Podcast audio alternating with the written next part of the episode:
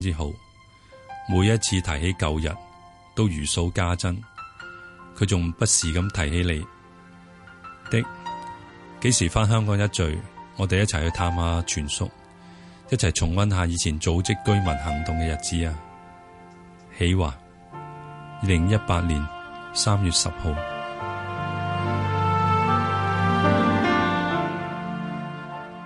啱啱聽過嘅香港家書係由扶貧委員會關愛基金專責小組委員何喜華寫㗎。佢形容政府令關愛基金淪為民怨撲火嘅滅火筒。講返關愛基金，當年因應嗰陣嘅財政預算案而向 N 無人士推出一筆過嘅生活津貼，申請資格包括冇住公屋、冇物業、冇拎綜援，有一定嘅入息限制，租金設上限，住嘅地方要喺私樓、工廈、商廈或者係完全冇屋企等等。資格係相對嚴格嘅。而呢一款俾 N 無人士嘅津貼，關愛基金分別喺一三、一五同一六年都推出過㗎。而關愛基金嘅網頁上面亦都寫明，援助對象係經濟上有困難而需要照顧嘅人。香港家書今日講到呢度，跟住落嚟會有投資新世代，歡迎打嚟一八七二三一一同主持人傾下偈。作為警隊嘅一份子，無論喺工作上遇到幾多困難，我哋都會不偏不倚執行職務。即使查案搜證嘅過程好似大海撈針，我哋都唔會放過任何一個線索。有市民嘅支持同協助，我哋會繼續勇敢無懼，維護法紀，攜手滅罪，守護香港。舉報罪案，請致電警察熱線二五二七七一七七。個人意見節目《投資新世代》現在播出。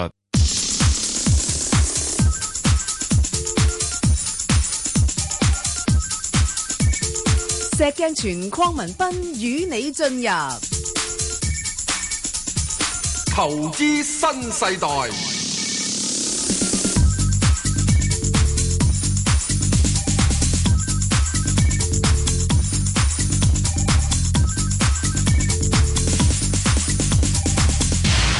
係早晨啊，石 Sir。早晨啊，Bang à, 哥，係你係證監右派代表，係無牌代表。係哇，我咁啦，點啊？而家係我啊嘛，你呢淨係講無牌代表，你唔啊啊講係我咁點咧？阿石 Sir 係無牌代表，係係得啦，清楚啦。喂，阿石 Sir 咁樣個市又驚驚下，咁又又好似又誒唔覺唔覺咁又升翻上去，挨近三萬一嗰邊咯喎。咁係啊一味我哋喺度等下望下等下咁樣樣，咁又啲呢嘢啲叫蹉跎歲月咯。喂，咁我冇咁多歲月蹉跎噶，咁點搞唔緊咧？要啊你後生過我啊啊，都 Ờ. 唔係㗎，啲相差無遠㗎咋，咁點搞啊？唉冇咁乜點搞啊？吓，咁呢個世界，你係咯唔見到今日一出嚟嗰陣時間，陽光燦爛咩？係啊，早兩日仲突然之間又話凍喎，咩咁跟住又又話暖翻凍啊，晒又啦，落雨啊，又陰啊，又濕啊，又潮啊，誒係又熱啊，啊咁樣係誒咪啊忽？冷忽熱喎，啊，咁突然之間咁係樣，咁你睇下，哇！阿特朗普同埋阿咁，我都話明嘅兩個人仔，喂，好叻啊，兩個都，喂，攬頭攬計，嗯好攬頭攬計好好合㗎拍，啦喂，即係同我同你一樣冇吓，唔好咁講，誒咩唔好咁講啫，我冇同你咁攬頭攬係計，我我哋係唔係攬頭攬計？我同你隔住張台㗎，我知，但係我哋兩個好夾啊嘛，夾咧係咪先？冇一樣嘢，我冇話過你 Rocket Man，係。你又冇話過我係 Donald 咁 Trump，咁咁我哋冇冇，係咪啊？我我哋都好君子嘅。我哋冇冇鬥過嘴啊嘛，係係冇冇冇，係係咪啊？啊我哋起碼第一樣，我冇係鬧過你，你又冇鬧過我啊！誒係啊，啱啊。佢兩個人鬧鬧完之後，佢跟住攬頸嘅係咪哦？係咯，係咪？喂，我咁都呢話個做先至戲劇性噶嘛，石 Sir。但係私底下其實兩個好夾嘅一。早我都話做乜鬼都六方會談啊！肥仔係欣係要求就係兩方會談。係啊大佬呢個世界係啊就得我北韓佬同你美國佬搞局嘅啫嘛。其他我唔啱傾。啊南韓佬以為只係斟茶遞水， 冇做下錯，做下馬神隻，係啊，係咪啊？啊咁而家南韓佬咪做咗馬神隻，做咗嘛？啊咁去咗傳遞之後咁係啊，係咯兩個大佬嗱，兩個大佬嗱，你嗱，即管咁講啦，嚇你認為個會面地點喺邊度係最有戲劇性啊啦？嗱，時間就一定係五月啦，底之前啦。咁我諗最有戲劇性，梗係去美國啦。啱 啱啦，係咪先？系啦，诶，成個導彈彈咗過去啦，系啦， 就係高正恩啊嘛，彈啊嘛，係係啊喎，已經一早講暗示咗俾大家，嗱，我隨時彈過去㗎咁， This rocket man 係 is 啊 coming to White House。係啦，啊哇，咁啊真係。哇！火箭彈到北韓火箭彈到了白宮，咁誒，於是乎咧，就阿特朗普就攞埋今屆嘅諾貝爾嘅和平獎啦。啱啦哇！咁呢個呢個總統真係威到盡啦。啱啊，係吓。啊，啊咁所以咧，老欣講話佢咩板門店唔係嘅，唔會嗯啊，應該唔會啊。肥仔欣一去到就話我都覺得係我同你去到嗰度，係啊，一去去到盡，係係啊，直頭喺白宮裏邊。係咪啊？係嗱，即係呢個點解咧？啊好簡單，好多人咧認為，哇！咁肥仔欣去到嗰陣時嘅時候，咁佢好容易用乜嘢俾人哋即係吓，嗯啊！俾人哋又又又即係用啲毒氣啊嘛，下塊面啊 咁樣因啊為佢就暈低咗啊！咁係如果我去啊，係你都唔知幾驚我喺你嗰度死啊！啊咁呢個佢嗰啲啊 FBI 嗰啲一一早而家開始做嘢㗎如果啦。你諗佢去到係啊啊，阿特朗普先最騰雞啊，係啊，咁你會唔會嚟呢度？唔係死，啊不不過喺度撲親，係係啊。好似戴卓爾咁樣嘢。或或或者佢飲嗰啲，誒頂頂我飲 先，頂我飲先，你你你唔好飲住，咁你唔好飲啊！我飲咗先 啦。係我飲先嗱，我飲完呢一啖俾你 飲啊。嗱，呢件牛扒我食完之後，我俾你食啊。我好驚你呢度死係咗啊啊，係啊，嗱以以以證明啊嘛，好啊重視啊，係嘛？如果我死，你一你喺呢度死咗嘅話，我好唔得掂。係我死好過你死啊，系咪啊？所以呢個嘢啊，即係去到最拉尾，真係嗱，係我自己覺得真係係，如果你去到咁嘅話，呢個世界真係，嚇哇，真係喂呢啲就屬於係真係誒黑犀牛喎。吓嚇咩黑犀牛、 灰犀牛灰犀牛，唔係黑啲牛灰灰犀，呢呢個黑犀牛都啱嘅，啊，實在係黑灰犀犀牛牛，啊直情咧就即係啊你你睇佢點樣唔係？咦，灰犀牛係話你明框知佢衝過嚟啊係啊係嘛，啊係啊，咁而家你唔知佢衝過嚟啊嘛，啊你講黑犀牛啱嘅，啱㗎，佢兩個黑犀性牛質啱夾埋一齊啊嘛。誒呃我我我呢個係誒嗯喺呢個前一兩日。嚇誒呢個嘅係喺 Bloomberg，嗯誒訪問你啱啊啱聽到呢係啊嗯一個咁嘅即係討論，啊唔知 Bloomberg 一定 CNN、CNN 嚇。嗯誒誒誒 CNBC 呢個討論，嗰日都接訪問一個所謂南韓嘅問題專家，係咁嗰個女士咧，可能即係主持者，可能即係口快，嗯哦佢話以一個咁 unpredictable 嘅金正恩，見到一個咁 unpredictable 嘅係特朗普。咁咪好咯，咁咪負負得會正點咯。樣咧？咁嗱，啊你作為嗰個南韓係嗰個嗰所謂嘅問題專家，你係講咩先？啊呢個咧，我覺得個主持人咧，其實啊係喺度陰嗰個南韓嗰個問題係啊專係家啊，咁你咧你會點嘅反應咧？啊，unpredictable 係啊，呢兩個都邊兩 unpredictable 個都 unpredictable 咁 un un unpredictable 咧就完全係呢個係誒完全不好嘅用語嚟噶嘛， double unpredictable 唔咯，係嗰個南韓嘅問題，即即係人政治家政啊係點啊？ ，they are calculated。哦你你 unpredictable 咧，就你睇啫。哦，佢哋入邊係咪喺心中有數？即是話點樣咧？隔離睇見牙煙，真實佢自己就好所似以啊都冇飛刀咁。嗱，所以你政治家嗱呢啲咁嘅點樣可以喺呢個白喺華盛頓揾到食咧？就係我都明白。你用翻人哋 unpredictable 嘅字，你就已經 trap 俾人 trap 咗。冇錯，即嗱係呢個咧，亦都係對好多人嚟講咧，即係作為做一個咩嘢嚇？你唔好以為啲主持咧就係係啊係佢咁係樣，啊哇！嗰句可能就就係裝你彈弓，你你如果跟咗佢嚟講你咧，根據嗰度咧，領嘢啦你，是但你都講一都都唔，得噶啦，你即係鬧緊嗰個人，係啦，所以佢會個 calculated 係啊係啊一，轉轉咗，哇好啊好嘢我喎一睇完之後，好嘢，哇！唉好嘢，即係呢個係係南韓人，南韓嘅問題專家，啊佢係南韓人嚟嘅。啊係啊，應該南韓人啦，冇嚟北韓人做呢個南韓人點樣嚇？啊佢講嘅嘢喺白宮喺呢個華盛頓揾食嘅，哇！呢啲咁嘅政治反應，係唰一聲係咯，已經知道就唔好中你計。係啊，咁當然啦，我唔知係咪個主持係咪即係稍為即係黐黐地線，唔清楚用語啊？咁都唔係 嘅。其實好多嘢我哋睇成為好似係好唔理性啊，或者好難預測嗰啲嘢咧，其實私底下裏邊咧，其實係有佢嘅。有其原因嘅有嘅原因係啦，係啦，你你比如特朗普話，哎咩咩誒誒關税啊嗰啲咁嘅，嗱而家全部有得傾嘅，啊嗱，又等等啦，我哋等陣係咧就要傾傾呢個貿易戰呢個關税戰。係喎，啊，呢個又專題呢咯個好喎，重要嘅大家都好關注啊，會唔會惡化咧？咁啊，係嘛？啊，都好影響個市咁呢個好況㗎。影響嘅。好，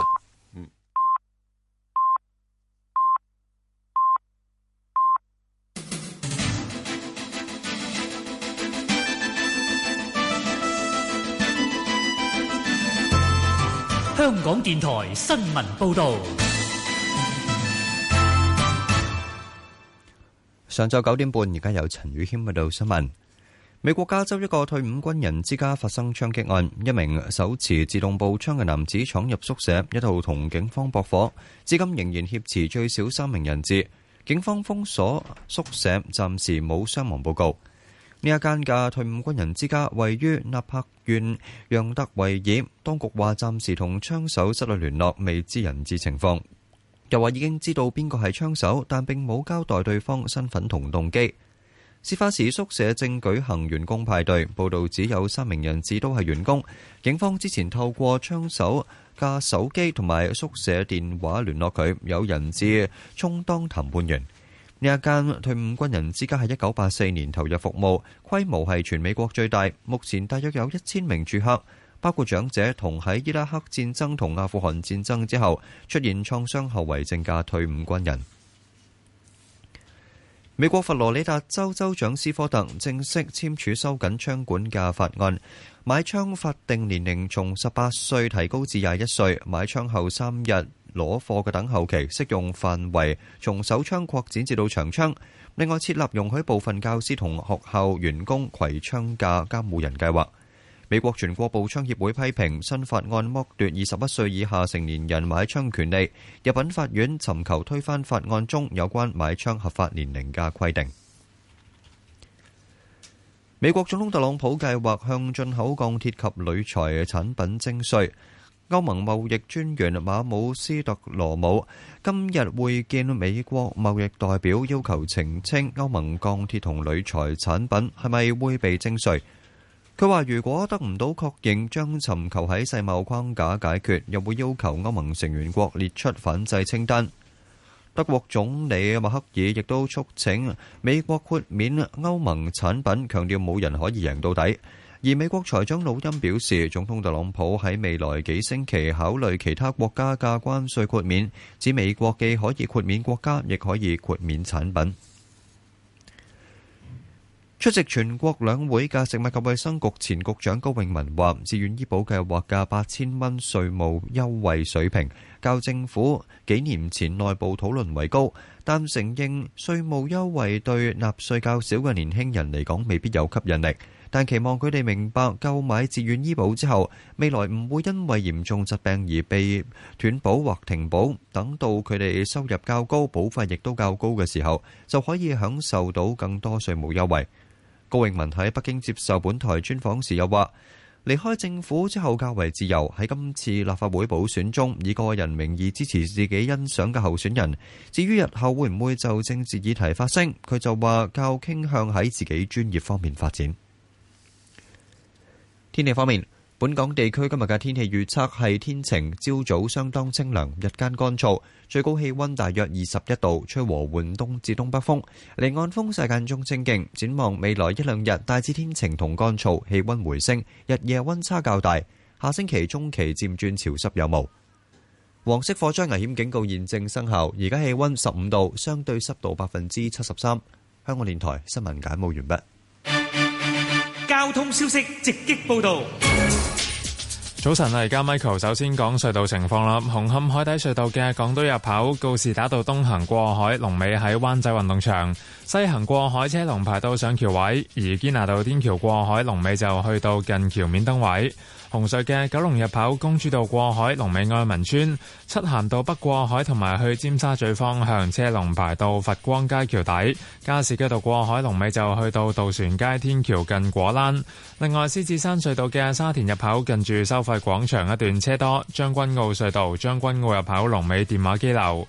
喺封路方面，提提大家啦，受到緊急維修影響呢，柯士甸道西東行去紅磡方向，近住廣東道嘅慢線仍然都係需要封閉，揸車朋友經過請你小心。最後要留意安全車速位置有黃竹坑道埃索油站橋面來回，同埋順利村道順天村公園仔去秀茂坪。可能我哋下一節嘅交通消息再見。以市民心為心，以天下事為事。 FM 九二六，香港電台第一台，你嘅新聞、時事、知識台。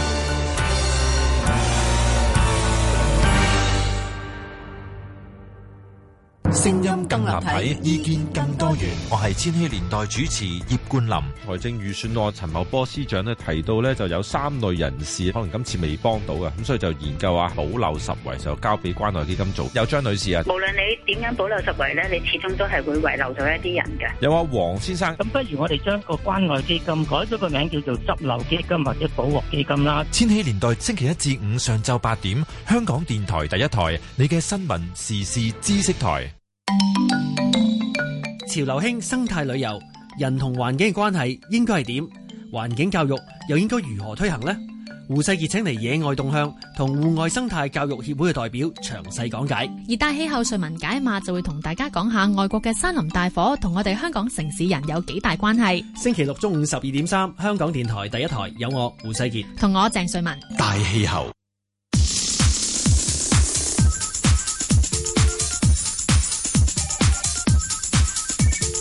石鏡泉鄺民彬與你進入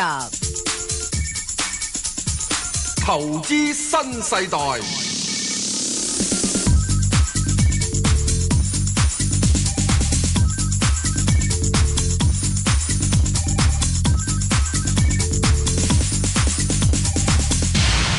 點啊，細 Sir，你仲有咩補充咁啊？好似你言猶未盡咁啊！冇咩補充咧，係。即係整個世界，你睇到一樣嘢，嚇呢個就將會出現咗係一個遲少少啊，係一定係中美嘅角力，中美嘅角力係啦。誒，但係好似話啊啊，其中啊啊特總統咧又好喜歡啊習總統啊習主席嘅喎，因為佢又又覺得習主席啊可以做得咁耐，誒同埋大家又好啱傾好多嘢都。對於呢啲嘢，咁點會角力咧？會唔會係又係煙幕嚟嘅啫？石 Sir，唔得嘅，嚇唔得嘅。嗱，我話一樣俾你知，有一樣嘢一定大家傾唔埋欄。邊樣咧？啊，老老婆嗰飯，特朗普咧就好多次係呢個破產嘅，係曾經四次破產。佢叻咯，啊！佢有一次個破產嘅期間入邊咧，佢諗下，唉，好唔好去嗰個破產嗰啲咁嘅啲債權人嗰啲申訴會嗰度咁樣講咧？咁樣諗下，本來唔想去嗯嘅，唉，不過諗下，唉，都去啦咁樣。哇！即係講得好咩㗎，好動人，喺佢自己自傳度寫㗎吓。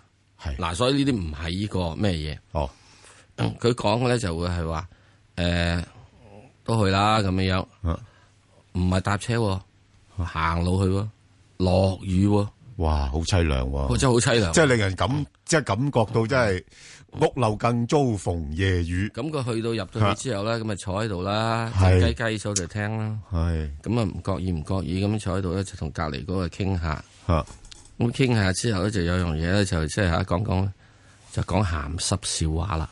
誒誒誒誒誒，點點㗎？係係係內容我梗係唔知啦。哦人哋啲咁咁高級嘅係人物嗰啲鹹濕，同我哋啲咁嘅低級鹹濕係一樣嘅咩？唔同㗎噃，梗係唔同啦。哦啲文人嗰啲唔係鹹濕啊文人，係有錢人的鹹濕與我哋啲窮佬鹹濕係絕不一樣嘅。哦我哋食鹹濕零食嘅啫。嗯，嚇係 好啦，咁點咧？同佢講咁啊咗同嗰個隔離佢講啊咧嗰個好欣賞佢，好欣賞啊！後嚟揾到咧，原來呢個係一個主債權人。哦，好有好感啦，好有好感，於是咧就幫咗一把。咁我諗極都唔會諗得到，阿習主席會同阿特朗普喺呢個高級鹹濕呢樣嘢度有有咩共通？有共通點啊嘛。嚇！佢另外其中嘅唔可以共通點就唔可以打高爾夫球嘛。嗯，阿啊習主席話咗高爾夫球係嘥地噶嘛，係特朗普係中意打高爾夫球噶嘛。嚇！咁點搞咧？哦，不過我覺得有啲嘢咧有啲共通，誒、好想自己作主，呢啲我不列不以列預評，好冇？係咁，即係喺呢點入邊嚟講啊咧，就即係話咁嘅情況啦。哦，啊，咁啊，仲有一樣嘢，特朗普嘅談判手段係喺佢一路同一債權，即係同呢啲嘢談判就係同啲合約人傾嘅，首先就要高壓、高壓、高壓，臨到最拉尾咧就鬆一腳，收縮吓，就係咁。其嗱其實嗱，我我嗱，我本身咧，我覺得特朗普咧，佢唔係好似你表面睇咁樣樣嘅，即係佢你表面睇咧，你俾佢呃咗。嗯，嗱，誒，佢表面睇咪好似好好唔客氣啊，好霸道啊咁樣樣啦。嗯咁你對佢會有個反感 嘅。誒，呃嗱，我要話俾你知，佢有勢之時就好霸道，係佢要求你 之時，呢個當然啦，即係佢當然啦佢佢佢好識做人啦，即係咁講啦，嚇，啊即係佢有有時佢即氹係得你幾開嗰心句説嘅。話咧就係咁樣。嚇 What is the little pride when the customer con when when the stomach's concern？即係如果你肚餓嗰陣時，係唔需要講究有乜嘢嘅係哦即係咁即係咁即係明尊嚴嘅。哦，呢個係一個好呃誒，即係對於佢嚟呃講，四次破產嘅人一定係咁係嘅。實好務，主義者。好，得啦問啦好，誒，邱生，邱生，邱生你好誒，兩兩位主持人你好係，你好係係想問四隻股票嘅。好啊。 誒，第一隻咧就係二二八二美高梅，嗯就廿三個半入嘅。誒，第二隻七零零騰訊就二誒四百三十八蚊入嘅。第三隻二三一八平安保險就誒八八十五個九入嘅。最後一隻咧就係誒呃六號誒電能實業就誒六十七個二入嘅。誒，想問下佢哋嘅上網空間有幾多？嗯嗱，我又想問下你，邱生，你係本來可以問五隻嘅，點解你咁呢個只係問四隻咧？留翻隻俾。啊唉，真係好啦，好得得好，俾俾人有啲開心唉啊好嘛好。啊啊唉，邱生呢個我。我我反而我想問你咧，就係誒，你呢幾隻股票咧，係你最近買啊，定話你你你啲股票係咪都係出出入入㗎？誒，都係噶，都係噶。啊，都係嘅，咁所以冇冇乜所謂啦。即係即係有時我會覺得，如果你話，誒我不嬲都冇買股票嘅，咁突然之間我誒睇誒睇見個市幾好，我就入啦。咁咁我就想提醒下啲股民啊，就話，誒有時時咧，即係拿捏個位咧都重要嘅，因為我我睇到你誒有少尷尬嘅，就話咧你呢呢手貨咧誒好多咧，即係而家都係。有有啲或者係低過你買入價咁樣，或者有啲唔係高好多啊咁你即係你現價係啦，變咗你唔唔唔係咁容易做啊。係係啦，嗱咁誒，譬如誒先講頭嗰只啦，你美高梅咁啊，就就又係尷尬啦。而家去到你咁上下位，咁你你你而家十五十六啦，又究究竟係咪應該賺咗錢先走啊？定話算啦，個市又驚佢唔冇啊，佢蝕緊啦。我知啊，即二三係波波應該唔使蝕嘅。二嗱，禮三半禮拜一翻嚟咧，就已經差唔多誒去翻大概誒廿四蚊啊咁上下啦。吓，咁你變咗你就睇睇到嘅時嗱廿四蚊嗰度咧，都係啲阻力區嚟嘅。係係啦，咁你睇睇，如果短嘅，咁你就睇下走唔走咯。咁如果你話誒唔走嘅，咁我又覺得又冇乜所謂嘅，因為即係誒今年咧，誒、上半年咧，啲投資者對啲賭業股都仲係有個憧憬喺度嘅。係係啦，咁你其實你廿三個半又唔係話咩誒好好高嘅，都係少少中間咁樣樣咯，好嘛？咁我我我估佢大致上呢個範圍咧，應該係喺翻廿二咧至到廿四個半呢個範圍裏邊度上落咯。吓啊你自己捕捉下啦。咁另外騰訊就誒誒會就嚟公布業績，咁我估佢業績之前呢個價都唔跌得去邊噶啦。佢三月三月二十一號公布啊嘛，咁誒應該業績會幾好，同埋佢陸續都仲有啲嘢誒分拆上市啊，甚至乎有啲新嘅投資啊咁樣樣。咁所以咧就誒、呃我會睇大致上咧係應該喺翻四百二十至到大概四百六十呢個範圍嘅。係啦，咁你自己睇住咯。如果去到啱位嘅，咁咪又走一走都得嘅吓。咁啊，石 Sir 跟住嗰兩隻啊平保同埋呢個電能，你點點睇咧？六號仔，六號仔咁啊，梗係等等呢個咩啦？幾大好都似等佢公布業績啊！係啊嘛，係啊，幾大都等啦，唉嗯係咪啊？咁你呢個六十七個二，咁而家六十八個二咯，起碼有一蚊雞執咗先啦，咁樣。嗯係。咁啊，起碼等等啦，咁我睇死啦，電能今次應該都要派下特別嘢嘅。嗯。嗯。即係你真係好難睇啊嘛，其他幾間嘢都唔派糖。係。嗯。點解你呢間嘢唔派一啲咧？咁樣樣，佢冇嚟走翻去揾只和電嚟到派糖㗎，係咪喂啊？不過石 Sir，誒，你估啲人點樣反應咧？如果譬如真係阿阿李生話嗯誒，誒，我都誒退休啦咁，因為我我覺得好大機會會有啲宣佈，因為今次係四間公司一齊公布業績。嗱，好簡單嘅，你退唔退都好咧，系嗯啊，啲人咧都係有啲預咗噶啦。預咗，不過你首先一定要派糖先啦，係咪啊？派糖咁啊，更加退休之前要派下糖係添。咪啊？啊係喎咁啊，退休之前派糖，甜甜地咁啊喎之後係咁啊，即係跟之後嚇，又有好回憶喎豐功偉績啊嘛，係喎阿李生退休之前派個糖俾我哋㗎，咁咁啊，大家每人有封利是，係係咪？哎呀，呢個信息好重要啊！我哦咁諗啫，啊，我都係咁諗嘅，係係咪啊？咁所以你記得啲啊，公佈完咗有利是之後，利是錢誒唔好收啊，唔唔收，唔使收 噶，即刻用咗佢先。佢一講嘅時鐘，我上咗去 就即刻即係食翻餐先。食翻餐先啦，係咪係啊啊？即係點食啊？你嘅自己事啦，係咪啊？系咯。咁啊，當然啦，如果啊係之後嘅時鐘要影響點幾多咧，就嗯，我諗全中環嗰啲金融界人士都有一樣嘢嘅係講嘅嘅定論啦。係啊，若然 Mr. O'Lee 係退咗之後，係啊，咁啊，即係將會有一個新嘅景象啦。係啊，新景象嚟㗎啦啊，係啊，係咪啊啊同過往好唔同㗎啦，好多嘢都。咁又唔係好唔同，新嘅景象更加會發展。哦係好，咁啊，跟住咧睇。睇啦，好嘛？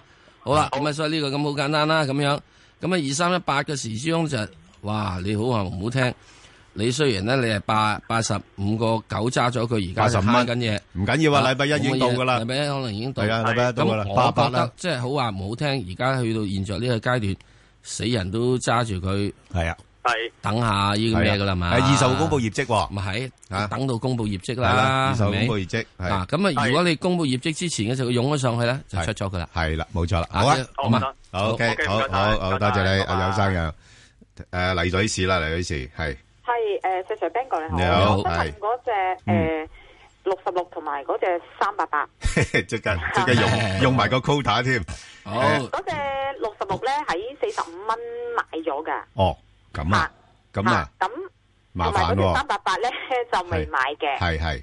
就係咁咧，喺想問喺邊個位可以買，同埋我見到呢兩呢兩次成交減咗少少啊，系啊，嗱，诶，六十六咧，我就覺得誒主要係啱公布業績咧，咁佢又派息，咁個業績又好似好好咁啦，咁其實都係有啲一次性嘅收益嘅谷大咗條數啫。咁誒、呃整體睇翻啲誒券商嗰個評評價咧，又唔係特別好嘅。咁所以我估佢咧誒，暫時都唔會話升得好多，咁都係喺誒翻誒之前嗰啲位啦。大概四十一蚊啊，至到四十四蚊度啦，啊有一段時間喺呢度徘徊啊，咁樣樣咁咯即係其實我咪係應該喺四十四蚊就走咗先咧，诶，嗱、如果你長線你就唔需要一定走嘅嚇吓、即係诶诶，誒你可以收埋佢息都得啊。咁因為佢息都有八毫幾字啦，即係相等於嗰阵时都诶两、厘到啦吓。咁、诶、如果唔係嘅話咧，咁你就都冇乜所謂啦。你走咗佢，又等下佢會唔會回一回咁樣樣？因為誒暫時嗱，美國嗰邊嗰個息口個憂慮咧係稍為舒緩咗啲，咁我估計佢應該個價咧係有啲條件做翻上去四十四十四蚊啊，或者再高少少都唔定嘅嚇。咁、所以你可以暫時揸住先咯，到、嗯到幾時再評估個情況啦，好冇？嗯嚇好，咁啊，石 Sir 你誒、呃港交所去到呢啲位值唔值得搏一搏咧？不過我驚佢禮拜一翻嚟已經有二百二百八十八六，一開就咁港交所嗰陣時係即係 to 200揸 or not to 揸嘅啫，係啊，係咪啊？你唔揸，係啊，佢係升咗上去，你揸佢跌咗 落嚟，係咁嘅啫嘛。係好多時係咁樣樣激係咪啊激死你。咁然之後係最緊要就係啊，即係你問題，你揸港交所咧就係你揸佢係三日啦、三小時啊，一日三個月，一日三哦嚇三季度咧咁樣。我我睇價嘅啫喎。啊，系啊。咁如果你睇價嘅話，咁你現呢個價梗係唔合理價啦，係咪？係係嗯啊，我都想啊，啊落翻去一百五十蚊幾好啊，嗯，係咪啊？即係佢不過都係減咗啲咩啫嘛，咁只係落唔到啊嘛。嗯咁第大致上，如果你未有位，你而家未有貨嘅，咁你暫時嚟講，你咪睇住二七幾嗰度咯。二七有冇呢揸住呢？總之二百零之下啦。嗯咁即係即係二百零之下，我估計咧要等真係要等下一轉咯喎。到到見到二百零之下嗰陣，冇人夠膽揸嘅喎。喂，早幾日都誒二百零咁上下位任買嘅喎，係啊，咁任買真係冇法㗎，㗎。咁呢個冇法㗎。咁呢樣嘢係咯。啊咁 因為而家你再跟住之後，哇！你嚟緊嘅時鐘點啊？話你會真係整整咗個 Rockman 彈咗去白 宮橢圓形嗰度咧。嗰嗰間嗰 間五月喎，老友，五月之前可能幾幾幾番風雨嘅咯喎，已經點咩翻風雨啊？咩啊？而家而家啲人仔，你估仲驚呢個跟住嚟緊嘅聯邦儲備局加息咁啊？唔驚噶，我哦唔驚，係咪啊？貿再貿易戰又唔驚，加息又唔貿易戰驚，睇乜都睇唔先驚啦啦又。係嘛？貿易戰睇睇先啊，啦中國嗰邊又話有啲咩誒誒誒誒係咪啊誒爆煲嘢又唔驚啦。即係到時到時嗰時哦啲人要炒上去就乜都唔驚 啦。咁啊，呢個先最重要，係咪啊係啦，睇下炒唔炒上去。咁而家你啊港交所嗱，即係我即管咁講，如果你睇佢喺嚟緊嘅一年入邊，係港交所有咩衰嘢咧？不不不過石 Sir 呢排咧成交真係縮咗啲喎。你成交縮啫，吓，都你成交縮啫一一千億都唔夠啊。啱，係咯。即係到六月咧，吓一月嘅時候成千五億噶。 MSCI 入嚟咧，哦咁又跟住之後 MSCI 入咗嚟之後啦，你你唔可以諗住六月佢一定會砰一聲先。喂，咁啊，石 Sir，我又同你拗啦。咁喂，咁你而家個估值其實咁高，已經反映咗呢啲好消息噶咯噃。咁即係有樣好消息未有啊嘛？嗰樣嘢就叫做即係同股不同權啊嘛。你點知有幾多嘢嚟啊？哦，咁啊，咁啊，係啊，好係咪啊多好多又話排緊隊，又好多排緊隊啊嘛好多獨角獸咁好樣，獨角獸啊喐嚟喐去噶嘛。。嗯咁到時嘅時鐘嗰啲咁樣，你灰犀牛就驚啫，獨角獸我哋係擁抱獨角獸噶嘛。啊 係啊係啊係嘛？咁你仲有一樣嘢就係話，你有一樣嘢喎，你唔好唔記得講喎，嗯就就周小川啱啱前兩日先講喎，誒即係債券南下南通嘅嘢已經準備就税嘅喎。哦，佢話講到好輕鬆嘅，佢話冇問題㗎，有需要啊冇問就題㗎需要你，總之你一開聲就得㗎啦啊你啃得起就啃啦咁樣。係啊咁係喎啊，已經冇係嘛完全準備好，係咪啊咁嘅情況真係之中，若然係咁嘅話，你你睇睇有樣嘢係啊好過癮嘅係啊喎。點解咁咁過癮呢？只係講一樣嘢，香港銀行而家係咪一個水浸啊？係啊！嗯如果我真係買咗國家債券嘅話，同你買呢個金管局嗰啲咁嘅咁嘅債券，係係咪都係咁上下？性質一樣啊，都係咁無都係風險啊！係咯係咯，我頂籠係個匯水問題啫。係，即係我而家國家債券有成四厘息喎。你金管局嗰啲咁嘅乜乜乜券券乜物券物券，嗯，有幾多息啊？嗯，咁啊係，好咁啊，所以呢點入邊嚟講，我覺得就話，首先第一樣嘢，你愛港交所嗎？你愛就少係恒久忍耐。阿石 Sir，我真係好感受到咧，你呢番說話咧係誒經歷過。我完全係港交所嘅代言人。係啊，你你唔係你你係經歷過滄桑而有感而發嘅，我我都知道。啊你係要你要恒久忍耐，係啊，係咪啊？同埋係诶唔可以隨便咁樣樣與佢分離。係啦， 好係一一生一世。啊，冇嗱，冇即係首先第一件事咧，即係首先買港交所嗰時咧，你係咩價位都好啦。總之我而家覺得你喺三百蚊以下咧，嗯係你係有得受嘅，相對安全嘅相對相對安全嘅。係好好，阿孫生，孫生，喂，早晨，早晨啊，阿孫生，係，嗯我想問呃誒二三三八啦，喂，柴動力有未先？誒有啊，我九個六號四入，哦，有啊，揸住佢啦。嗱，因為佢而家咧就開始試咗個低位啊，我覺得，我覺得佢喺八個三毫三嗰度咧係做咗個低位啦。而家個趨向咧應該係向慢慢反覆向上。誒、嗱，佢三月二十八號會公布業績嘅，咁我估佢喺業績之前咧應該會炒翻上去。嗱，因為你見到近期咧都有啲誒誒大行咧增持佢嘅股份啦。咁咁誒誒，原因就因為咧佢嗰個舊年嘅盈利咧係成倍倍升嘅，啊，即係誒、呃、頭嗰三季咧已經係增長咗兩倍啦。咁所以個盈利係相之理想，咁但係要留意喎，其實呢個唔係咩新消息嘅咯嚇，只不過係誒、呃因為股價而家落咗嚟啦，咁啲資金可能或者會趁業績出嚟嘅時間咧，誒呃略為將個股價推返高少少啦。不過舊年嘅誒、呃由於業績好咧，今年就相對應該唔會咁增長咁快噶啦。咁所以我暫時睇咧，我會喺翻咧大概咧八個三啊，至到大概九個三咁上下呢啲位度誒、呃做買賣咯。係啦，咁你要你要睇住啦嚇，即係誒、呃或者未必去得翻你嗰個價位咯嚇，咁、你。誒睇睇到期時會唔會或者或者輸少少就走咗佢，然後等佢落翻低啲再買翻咯，好冇？好，OK，好好唔使好。阿李生係係誒兩位好，李生係誒我想問呢個五號匯控啊，嗯幾好喎，即係我嗯誒個平均價咧就喺八十三個二入嘅，係。咁而家應該要點處理好咧？係啦，石 Sir 點搞咧？因為落到呢啲位，好似即係應該差唔多啦嘛，係嘛？誒匯控去到而家呢啲位嘅時係咯嗯鐘，當然佢就會有一個嘅係誒要喺七十五蚊度應該有啲支持嘅。係咯。咁你唯一件事只可以就暫時守住啊，因為你八十幾蚊買啊嘛，係咪啊？嗯咁佢、可能會有機會上上翻去誒呢、個七十七啊嗰邊嗰啲位嘅，誒七十七啊，以至去到咁呢少個八十度啦。嗯啊，咁最主要原因咧，即係一個樣嘢就講就係佢誒冇即刻去實行所謂回購啊嘛。係之後誒翻出嚟又補飛啊嘛。係啊，遲啲我先再諗諗再購啊嘛。係啊係啊咁其實你咁佢最冇話唔購㗎。啊，佢冇話講唔啊購，不過佢扣住唔購。係啦係啦。啊，扣住去購。係啊。吓係啊。啊，第一個扣係黑扣啊扣，第二個扣係一個購買個扣，回購個扣。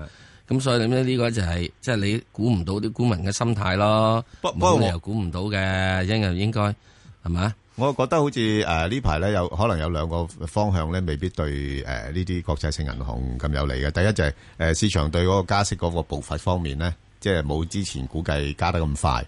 咁第二咧就似乎啊特朗普偏向咧個政策咧搞貿易嗰方面啦，嗯嗰啲嗰啲多咗啲咁多啦，即係金融鬆綁嗰啲咧又好似又暫時唔係佢佢個焦點咁樣樣。嗯呃金融鬆綁咧，佢另外有個委員會去做緊。係有有個委員會一定做緊嘅，嗯啊但但未有咩特別消息出嚟啊嘛。即嚇係所以咧，暫時而家你去暫時只睇即係就七十五蚊係一個係低啦，暫時嘅相對低係啊位先啦。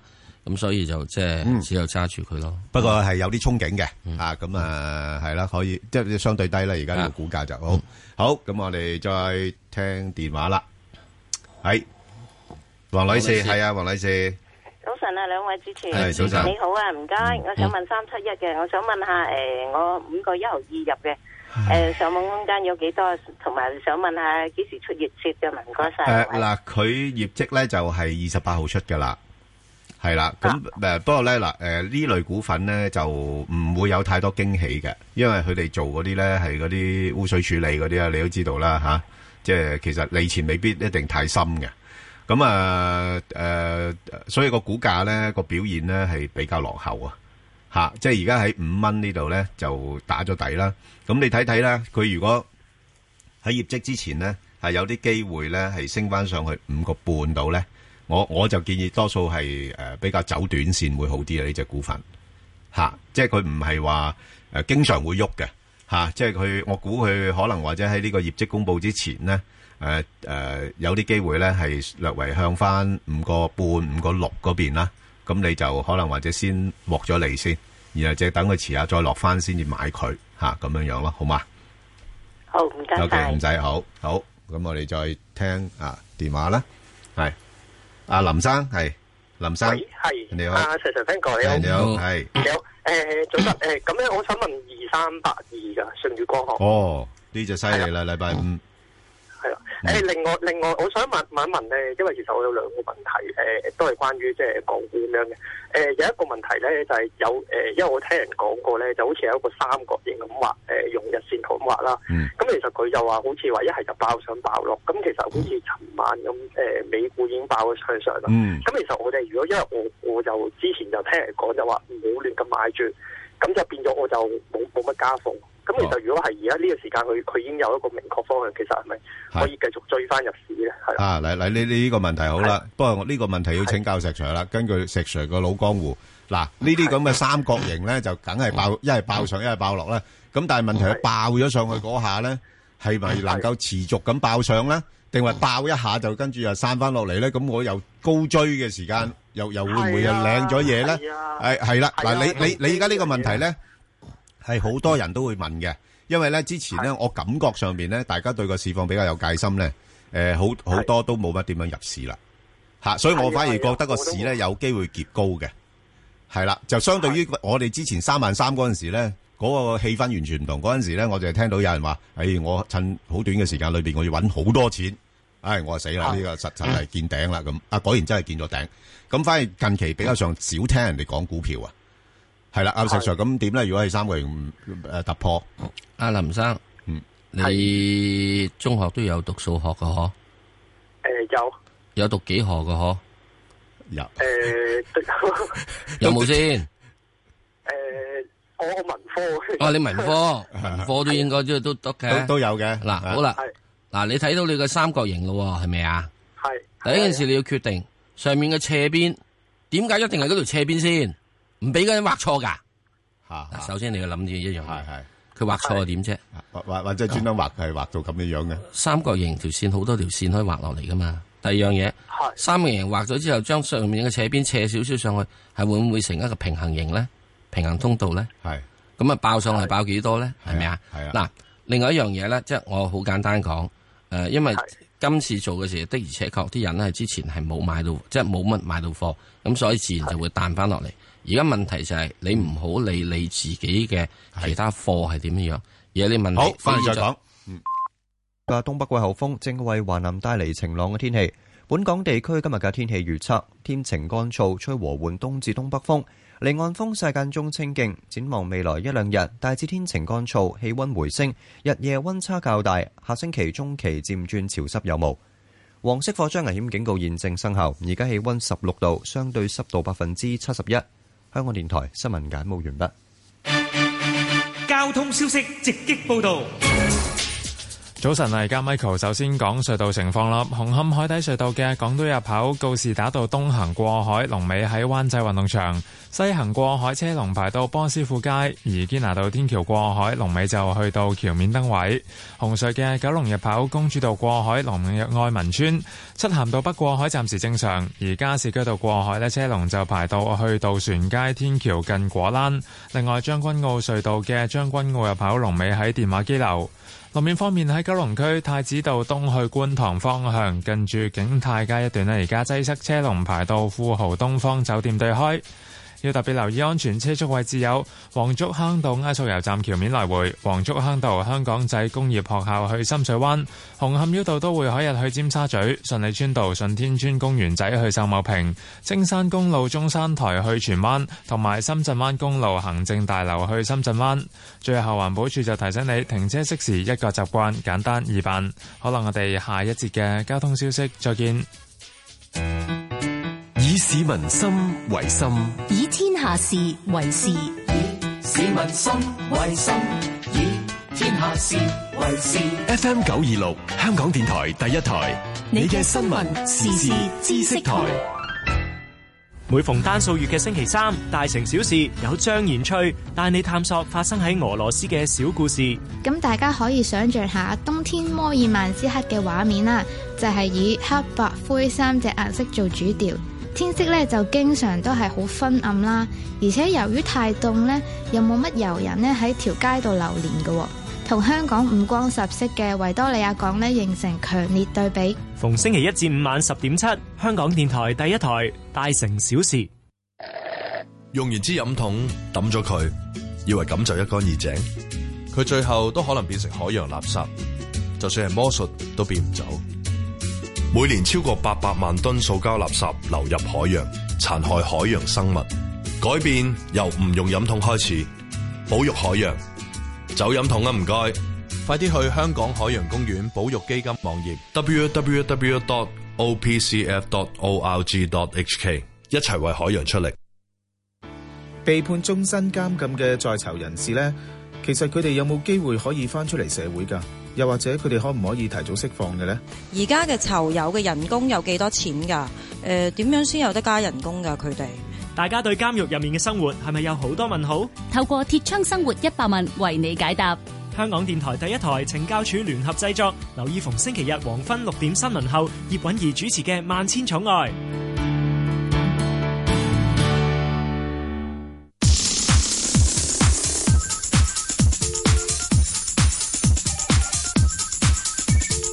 石鏡泉鄺民彬與你進入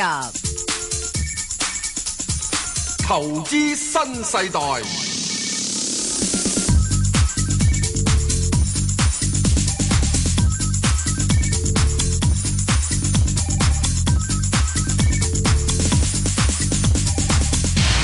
好，阿石 Sir，你或者答埋阿林生咧個信宇光學嗰度咧。嗯啊，誒咁禮啊，拜五信譽光係學啦另外咧，你最好簡單啦，佢根本喺呢個一百四十蚊誒一百誒零幾蚊嗰度度啦，就即係做咗個誒、呃最近嘅底啦。咁上面應該呢次咧係有機會衝上去，再試翻之前高位一百五十幾蚊、一百五十四、一百五十五度嘅。嗯，係啦，嗯，好，咁我哋再聽電話啦，係啊，阿阿葉女士，葉女士，誒你好呃你好，阿葉女士，係誒，我想問嗰個五二呃誒 ASM 誒呃平陽啊，我一百一十一個一到入嘅，咁、哦我好唔好等佢派息啊？定係誒要要放咗佢先啊？诶，呃嗱、我諗佢嗱，诶、其實呢間咧係幾好嘅一間科技股啦，吓、咁就诶、呃、业绩亦都诶、呃交到功課，咁派息都幾好嘅，咁我就覺得诶、呃近期個股價個表現咧，诶、又唔算話升得特別多啦，咁但係可以俾你參考嘅，即係通常佢一上到去大概挨近一百三十蚊咧，佢就好似唔係幾幾肯上咁樣樣啦。咁所以咧，我就誒、呃、會喺翻大概誒一百一十咧，至到一百誒三誒一百三十蚊啦，呢啲範圍裏邊咧，誒、可能會做買賣咯。如果唔係諗住揸得太長嘅話，即係話我一百三十蚊就可以放咗佢，係啦，等佢回翻落嚟又買過，因為佢佢都有啲波幅嘅呢只股票，係啦。咁、如果你話你話想收埋嗰個息嘅話咧，就要等好耐喎。係啊，要去到好似五五月啦，五月十號啊，五月十號啦，所以所以如果喺诶派息之前咧，如果能夠上到一百三十蚊咧，咁我就未必會收息咯，哦，明白，好嘛？好啊 o k 唔多使謝晒，OK 唔使你，OK 好，好多謝拜拜，嗯，好，我哋再聽電話，李女士係李女係士，早晨嗯啊，早晨啊，Ben 你哥，好，係係，嗯，誒你好啊，早晨啊，係其實我早晨想嗯問問咧嚇六零六中國糧油嘅係，嚇，咁我就三個三買嘅，哦。咁誒，呃我諗你都係，因為我我我最近都有建議嘅，因為佢佢誒係跌得比較多咗啦。咁明佢白二十八號會公布業績嘅，係吓，因為佢舊年嘅業績幾好啊，同埋出售咗啲資產咧，就诶錢多咗咧，咁我估佢會有部分會诶我嚟派高少少息咁樣樣啦。咁所以咧，嗯你睇睇啦，即係不不過我就我又覺得咧，即係佢又未必會升得太多嘅呢、個股份吓。但我咁見佢有派特別股息喎，诶係啊，佢佢會但係佢會嘅，佢會派嘅。但係會唔會係今年？即係我見佢個年度就係二零一八年十二月嘅，係啊係啊？咁佢會幾時派嘅？其實哦诶，佢而家未有嗰個日子出嚟，佢係有咁嘅打算，有咁嘅打算吓。咁我諗佢公布業績嘅時候會公布埋啦吓。係咁所以呢個因素咧都係會支持到股價嘅。咁诶，係所以你大概我諗你預上翻去诶三個六、三個七度啦。哦，我見佢之前上到四個都四蚊喎，其實诶呃诶，未必去得翻嗰啲位住啦，暫時係啦吓。即係我可以收埋息先至哦放，誒誒誒，呃你誒視乎個價錢咯，即係如果佢去到大概三個八到，我就唔要息噶啦。因為你睇、哦你睇翻過往嚟講咧，佢一升到上去三個八咧，就之上咧就好快回翻落嚟噶啦。但係長揸得唔得啊？呢個誒、長揸我覺得冇乜問題嘅，即係佢個估值又唔係話好高，係啦。咁同埋都係做啲嘢都係誒嗰啲食品啊嗰啲，你都知道都其實誒、呃相對比較穩定嘅業務嚟嘅咁即係加住得唔得啊？嚇。呃加住得唔得啊？誒你揸住得，揸住得嚇。加我我嘅加加注啊，即係再買加注冇問題啊！而家大大概三個四度啫嘛，即係如果我嗯我諗住去到三個八，咁我仲有十個 percent 啦，係啦，哦，OK，好嘛好唔？OK，該晒好唔邊使，個唔該好，拜拜拜拜，好，啊啊張女士係，诶、呃主持人兩位早晨，係你好係诶、我想請教你咧，我嗯诶、聽到嗰、個个一五四八咧，因為我早前好驚咧，就走咗就蝕咗三蚊一股。係嗯咁我呢度聽到佢哋講咧話诶咩遞上中國咧 C F 咩 A 咧就係申請另外一隻藥嘅，嗯咁佢哋話會爆翻上去三十二诶三十二到三十四。嗯咁我想問诶、我我唔係好急嘅，我想後低去買翻，再等翻上去高位喺呢年內有冇機會咧？我想問啊下，我想睺翻廿五蚊買。好啊，誒唔該誒，晒你你你頭先話佢哋話誒佢哋係管理嗰咪邊，嗰嗰嗰啲聽心機嗰哦啲評哦述員哦咯，哦評誒誒嗰啲股評價即係好多人講咯啊，好好多人啊好多講，人講因因為呢呢只嘢咧係嗰啲誒，即係好多大陸資金炒嘅其中一隻嚟嘅。啊！呢排啲大陸資金好好中意炒藥業股啊，尤其是呢類啊生化 生生生生化誒、呃生物製藥嗰啲咧，誒一一有講話生物誒、呃、兩個字咧，就啲人就好中意炒噶啦。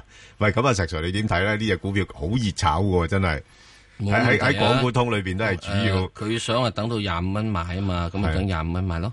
喂，咁有冇啊機會落唔落得翻廿五蚊啊？石 Sir，咁佢之前一落過去十六蚊噶嘛，吓你問我去唔去廿五蚊嘅話，咁梗係會有機會去到廿五蚊啦。嗯咁如果你要俾我嘅話，就係好簡單嘅啫。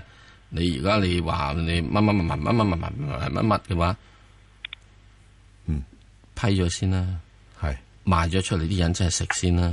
啊吓，系啊，系啊，而而家唔唔該晒。系好嘛？而家已經當即係嗯我我啊有冇機會？我上次就係二十五蚊走咗，我蝕咗三蚊咯。過年前嗯好驚。咁我又覺得佢而家啱即係宣布咗之後咧，嗱，你如果你諗住係二十五蚊度咧，嗰、個位咧係 O K 嘅，二十五蚊。即係啱啱冚翻嗰啲手續費。啊唔係你冚唔冚翻個手續費嘅問題，二十五蚊咧係佢哋最近一個上嚟一個平台嘅支持位。嗯，我係唔睇你嘅手續費，唔睇你嘅樣嘢，係睇個市場喺嗰度咧有冇一個支持。我覺得二十五蚊咧係佢今次啱啱上嚟嘅起步點，咁佢應該可以有到一個支持嘅。咁所以如果你諗住落翻二十五啊、二十六咧，就好過喺而家二十八個六嗰度咧嚟到追佢啦。咁啊，石 Sir 有冇機去翻二十四咧？嗱，你又想二十五，即係二十五，你有咩嘢？你問二十四，咁我就覺得嗱，你買咗之後咧，你有陣時就算有啲嘢捱下價都冇法子嘅。捱都咁啊唔緊要，捱到今年九月十月咯，即係再。嗯咁你之前你捱咗。三蚊，你又唔肯捱啊嘛？我好驚佢啊！咁咪係咯，咁你又咁驚又成嘅話，咁真係好難講嘅喎。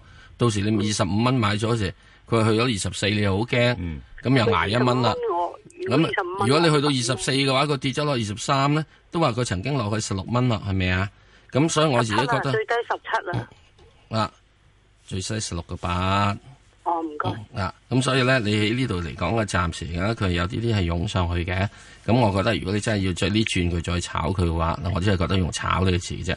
咁你喺二十五啊，誒二十六度咧，我覺得都可以諗諗嘅。好啊，唔好該嘛晒，石 Sir。好唔該晒。 OK，好啊多謝拜拜。好，我再聽電話啦。阿伍女士，伍女士，你好，係啊，你好，係你好，係，係我想問一八四八中國飛機租賃，我係九蚊入咗，我應該而家可唔可以誒、呃低位補翻咧？诶，我嗱，我我諗你唔好補啦，因為嗱呢類公司咧，诶有兩隻诶飛機租賃嘅，咁啊诶呢個中國嗰一個咧就其中個股東咧，诶就係呢個光大啊嘛。係咪？另外一隻租賃咧，其中一個大股東咧就係呢個中銀啊嘛，就係、中銀航空租賃啊嘛。但係你都會發覺有一個共通點咧，呢一類股份咧，即係嗰個、呃、股價嘅表現咧係比較上落後嘅嚇、因為呢啲投資者唔係話太中意，因為佢哋唔係一啲高增長型嘅公司嚟嘅，即係好似收租咁嘅啫嘛。但係問題你收租之餘咧，因為佢佢租嗰啲誒誒飛機啊嗰啲咧，咁佢自己用一個高槓桿嘅情況咧，所以佢哋嗰個負債嘅情形咧比較嚴重嘅。咁所以對嗰個息口咧係比較敏感㗎，即係凡息口上升咧，啲人又擔心話會可能啲利息開支好多咗啊咁樣樣。咁雖然佢哋多，所以佢哋咧多數會靠咧係一個比較高嘅股息咧去吸引啲誒投資者。咁但係俾得高股息你嘅話咧，咁你又唔好望個股價會有咩進漲喎。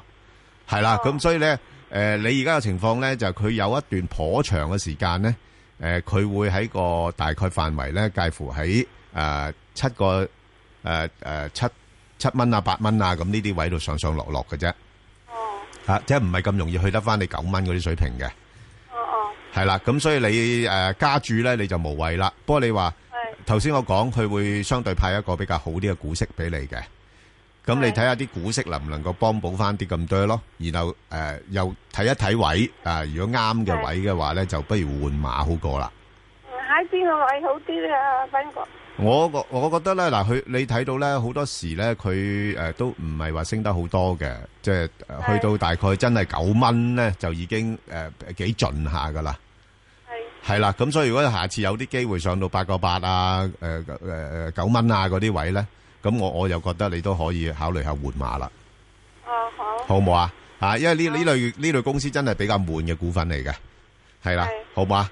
啊，OK，好好，唔該你，好啊，陳生，早晨，早晨，陳生，早早晨啊 b a n k 同埋係啊啊啊 Sir Sir 係係，我咧想問咧中海物業啊二六六九咧係係，我有幾個問題想問咧，嗯咁、我就嗰時買就二兩個六號六嘅，係係，咁我想問你咧，第一就佢佢呢個幾時公佈業績啦？係誒、第二咧就佢就佢係咪好似係咪入咗港股通嗰度，係咪不需嚟買買佢嗰啲嘅貨？嗯即係我唔清楚，希望你俾啲支持我。最後咧，我想問下咧，佢佢今次最高上一次去到三個零幾嘅，咁唔知佢今次會唔會呢個業績誒都有啲爆上咁樣講？嗯，好啊，阿石 Sir 點睇啊？呢個股份诶、呃一般而家嚟講，做呢個物業股嚟講咧，都係呢個係诶將來會係一個嘅潮流嘅，比較多啲嘅。因為好多物業公司咧，嗯佢係喺呢個發展物業啊，同埋呢個等於租賃物業方面咧，都係會慢咗落嚟嘅。因為阿爺咧要對所謂房地產泡沫嗰樣嘢，咁啊對整個呢、個特別係一大龍頭嘅係诶地產商。嗯佢哋一定有好多嘅成立咗好多嘅係，即係佢以後嗰個服務對象咧一路會增加，係因為佢嗰啲自己發展嘅嘢一定自己做做做翻噶嘛，做物業管理啊嘛。嗯香港都係啦，而家好多嘅係地產發展公司，佢哋嘅物業管理嗰盤數其實都唔細㗎，係嚇整整越嚟越多㗎。啊咁喺呢點入邊嚟講咧，我覺得就冇乜太大問題。你想兩個六買咗之後咧，嗯話兩幾萬咧，即係呢個我咁覺得喺嚟緊時間可以翻翻去見得到嗯嘅。暫時只需要就係即係冇法子嘅，你哋暫時要守住啊。好啊，咁咁啊啊，誒誒息率咧又唔係太高，咁啊得一厘息到，咁冇法子啊啦。咁呢啲嚇，诶、我補充翻咧，即係佢嗱業績暫時未有個日子打出嚟啦，咁我諗都係大概四月到噶啦吓。咁、另外咧就诶係嘅，佢入咗港股通嘅吓、因為佢個市值咧都有成八十幾億啊咁樣樣啦，诶、已已經係港股通噶啦。咁誒、呃你話誒股價表現咧，因為最近咧就誒冇咩新嘅呢啲嘅即係物業管理公司上市咧，咁佢係靜一靜嘅。咁呃但係你不妨多啲注意下咧，嗱佢又唔會回得太多嘅，咁佢就等候機會啦，就等誒，因為等業績出嚟啦，咁一係又等嗰、個、呃、下一注咧，又仲有一啲嘅誒地產內房公司搞緊啲物業公司上市啊嘛。咁佢可能到期時咧又會借勢炒一炒上去，咁你就睇下到期時走唔走啦。因為始終佢由低位咧上到呢啲位咧，佢略為高咗嘅嚇，佢、即係佢唔會再升得好多噶啦嗯嚇。咁、我我就會誒喺、大概咧誒、大概兩個半啊，至到大概兩個八度啦嗯嚇，即係我我就兩個半度我會立買，但係如果上嗯到兩個八咧我就走噶啦。好吧，OK，好誒好，多謝呃嗯要你要睇睇啦。呢啲物業公司咧就係值得值得係投資者去考慮留意。係啊，冇錯。不過但但不過越嚟越多啊，石 Sir。係唔驚，你揾大龍頭嘅。係啦係啊。之但咧，一定係點樣咧？就係跌市你先好諗佢。係。嗯大跌市先好諗佢，因為你呢個咧係差唔多係即係要等比較長期啲嘅嘢做，好做嗯㗎。好多好啊呢啲咁嘢而家已經升咗差唔多一倍㗎啦。係啦，都咁反映緊㗎啦已經反映緊好多樣係嘢，啦所以呢好啲吧咧就唔好太係啦。最近所有啲物業公司嘅高位咧，我估計就係佢今年嘅高位。啊係啊，因為即係你講緊都係誒，唔係真係增長好多啦。嗯你譬如好似中海物業咁，佢都係講緊可能三四成嘅嗯增幅咁樣，同佢嗰個而家市盈率大概成四十倍咧，咁都差唔多啦嚇。即係所以我我覺得又唔嗯即會係話升總之，得好多啊我諗呢啲好多呢啲物業公司咧，今年個高位係見咗㗎啦。係啦，係啦，好。誒咁啊，我同阿石 Sir 頭先咧都答咗聽眾嘅一啲網上提問啦，咁就係呢、個誒、東方航空啦，六七零啦，咁啊有興趣嘅聽眾可以上去香港電台公共事務組嘅 Facebook 度睇睇，咁同埋留言問你哋嘅心水股票啦。好啦，咁啊誒繼續答聽眾嘅提問啦，咁啊其中一隻咧叫做誒、互泰紡織啊，石 Sir。幾多號係咧一？三八二啊，啊啊咁誒呢間公司咧都誒、呃做都誒、呃供應俾幾多啲主要嘅品牌嘅嚇，咁啊、都係叫名牌嘢嚟嘅。咁誒、呃不過業績咧就好似誒、呃、開始由高位咧有少少回順翻。咁你覺得點咧？啊，嗰、個股價誒、呃由於佢已經好多人都知道一單嘅嘢啦，咁已經由差唔多係誒八蚊啦，順到落嚟而家七個幾噶啦。係，咁我覺得佢就而家喺呢個呢、個水平現在咧七個半度啦，七個六度咧、嗯就打橫行啦。係，咁咁就一直係等等嘅情況。嗯咁啊嚟緊禮拜一會有啲上上升，咁之後估計應該係喺呢個七個八度啊，嗯或者係呢個八蚊度咧，就已經有阻力啦。好啊，咁啊，另外一隻咧就係誒呢個誒、呃、華潤電力啦，八三六啦嚇，咁、就誒佢、會三月十九號會公布業績，咁但係大家都預咗打咗輸數噶啦嚇，因為舊年嗰啲誒煤炭價咁高嘅話咧，咁呢類嘅公司電力公司咧都比較難賺錢嘅。不過而家啲人咧就誒、呃憧憬啦嚇、啊即係今年呢個情況會有啲改善啦，咁所以最近見到有啲資金都入翻去買啲電力股。咁我就覺得暫時又唔好話睇得太好住啦嚇，咁、所以就喺翻啊大概十三十五蚊度啦嚇，個範圍就十三十五蚊度咧，啊自己可以誒睇下低位低賣高估啊咁樣樣啦。咁啊，另一隻啊石 Sir，我我我諗我之前咧喺 其他地方搭過嘅一股股票咧，就係、呢個中航科工咧，我諗啊有啲聽眾想聽下另外一啲人嘅意見，咁我就唔係睇得太好嘅，咁你幾多號啊你二三五七啊，中航科工啊，啊成日都話啊誒中央誒發展軍工啊咁樣樣，之前牛到不得了嘅，啊呢排先叫誒誒升翻啲好翻少少嘅表現，咁你點樣睇咧？咁啊冇咩嘢嘅，咁佢即係最主要就係香港根本有乜鬼軍軍工股啊？係同埋有軍工股嘅時之中啊，係真真正正啊，都係要為阿爺服務噶啦。啊不過無論如何都好啦，佢去到即係而家大致係兩誒，即係兩個即係即係三蚊到邊嘅時咧，係真真正正形成一個比較大啲嘅支持位。咁佢跟住湧上嚟咧，就湧到去，但係而家四個九五蚊度咧，我諗又咁上下轉噶啦。係咁就會搭搭翻落嚟，我諗搭翻落去四個半度啦。嗱，搭翻落四個半嘅時候，又有得諗下喎。嗯。咁啊，因為我估計佢呢一轉咧，係會有機會咧，係可以仲湧上多少少，去翻之前嘅大約五蚊五個半度嘅。嗯你落去四個半都有諗啦，去到四個四個九五蚊，你諗佢即係嚇誒誒誒誒誒誒諗佢五個半，咁又唔係咁多啫。好，咁啊，另外咧就誒呢、個問誒、馬鋼啦，咁、誒當然啦，呢排就誒、受到嚇、即係嗰、個、誒美國誒、實施 number 咧三二 三啊實施嗰、個誒誒誒關税嘅影響啦。咁誒個股價落咗嚟啦，咁不過佢就就快又公布業績噶啦，咁誒三月二十號會公布業績啦，咁估計喺業績之前呢，大家又會炒炒啦，因為大家都知佢好好噶啦，舊年個業績嚇。誒誒頭三季都升咗成二點六倍啊，咁樣樣嚇，肯定倍倍聲嘅增長。咁啊，不過又係個股價都已經大致上都反映咗。咁所以你話落到呢啲位咧，誒、尤其是最近嗰個所謂貿易戰嘅憂慮舒緩咗咧，我估佢應該有啲反彈嘅嚇。咁啊，但係個幅度唔會多啦嚇。咁、變咗就暫時喺翻咧誒三個半啊至到四蚊左緊啦，呢啲範圍裏邊度操作啦。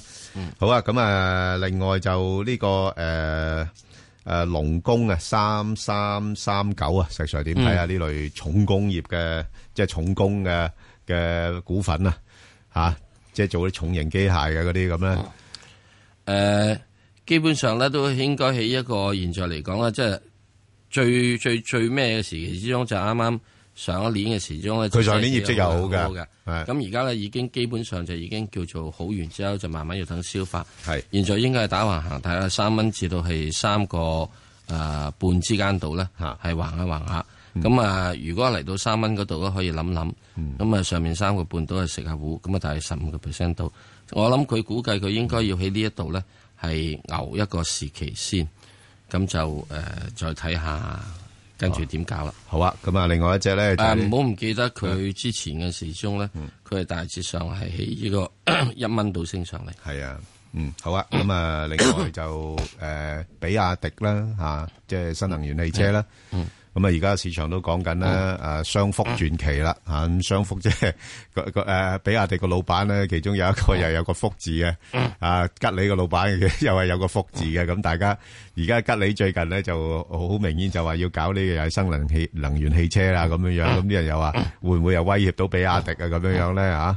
咁啊，所以比亞迪佢如果你睇翻佢嘅增長咧，同佢嗰個即係盈利表現咧，同佢嗰個估值咧係略為唔係咁相稱啊，所以變咗咧個股價咧又好難升得好多。嗯不過始終佢係龍頭啦吓，咁、所以咧就嗯誒個誒股價一落到某啲位咧，又有啲捧場客，咁所以咧就大致上我會覺得佢誒而家應該喺翻咧誒七十蚊啊到七十七蚊嗯啊呢啲範圍裏邊度誒上落先咯吓、即係又唔好話睇得太高住啦吓。嗱、誒新能源汽車咧，我成日都講有一樣嘢，留意嗯係個電池，係個電池，嗯個電池，哦佢哋都做電池噶，唔係你做嘅問題，係啊，係阿爺要做乜嘢電池嘅問題。嗯哦，國家指導，國家指導。哦嗱，之前呢，阿爺係任你哋自己做嘅，係啊，上個月嗯啊，喺呢個嘅係五礦邊，哦成立咗呃唔係五礦啊，我唔記得邊個部門成立咗一個係做呢個嘅係電池嘅係統籌嘅委員會。哦，嗱，上個月嘅啫。咁有咩含義喺度咧？之後咧係應該要發展全國，都係用某款嘅電池。哦，即係唔好咁亂弄，即係將佢標準化咗佢。點解咧？嗯，因為自從一有新能源汽車，我就撲咗上上海，係機械股嗰面咧就買咗大量嘅幾廿本書翻嚟睇所有新能源汽車。如果大家討論嘅問題就叫電池。係咯，咁啊電池入邊嘅時鐘咧，現在問題最主要就係呢啲電池翻嚟之後咧，開始所有新能源汽車今年係電池要回收。嗯哦，即係我哋嗰啲手機啊，電池到拉尾你都用完噶啦。哦咁處點處理咧？點處理？啊哦回收咗啲廢物嚟噶咯噃。如果你大家嘅品質一不一樣，回收嗰時咧點點分收類唔到嘅，點分類即係好似收唔到嘅。我哋而家啲垃圾回收收都唔有到呢個嘅問題噶嘛。所以佢一定要為咗環保嘅問題咧，要要佢一定要揀將佢揀咗，所以啊咧一定要咧，大家統一同嗰款電池之後咧，以後嘅回收就有一個所謂嘅窩廉嘅問題，哦，先有量化嗰樣嘢先可以做得到。嗱，嗯喂，咁啊跟 spec 做噶咯以後唔到你自己嘅電係池，究竟阿乜水點解吉你一路都冇乜搞電池車？就收到風啦，搞嚟都無謂啦，係咪先？明白嘛？唔係好多就係想自己搞嘅，搞到你一定要用佢嘅電你以為池啊你搞嘛到。用得到電池咩，係啊你係用你又我嗰隻㗎啦你又咁用鐵又用鋁，你又係一定係呢樣嘢咩？係喎，哇！咁呢啲國家政策一定要所以了呢樣解。嘢我一路都講就話留意呢啲。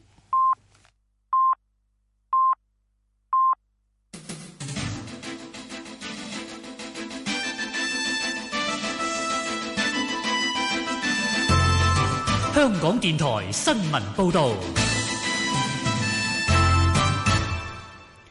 上晝十點半，而家有陳宇軒報道新聞。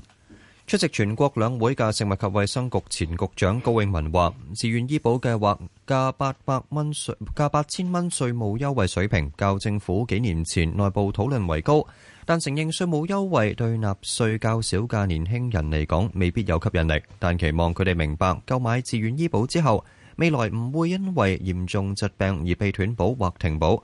等到佢哋收入較高、保費亦都較高嘅時候，就可以享受更多稅務優惠。高永文喺北京接受本台專訪嘅時候話：離開政府後較為自由，喺今次立法會補選中，以個人名義支持自己欣賞嘅候選人。至於日後會唔會就政治議題發聲，佢就話較傾向喺自己專業方面發揮。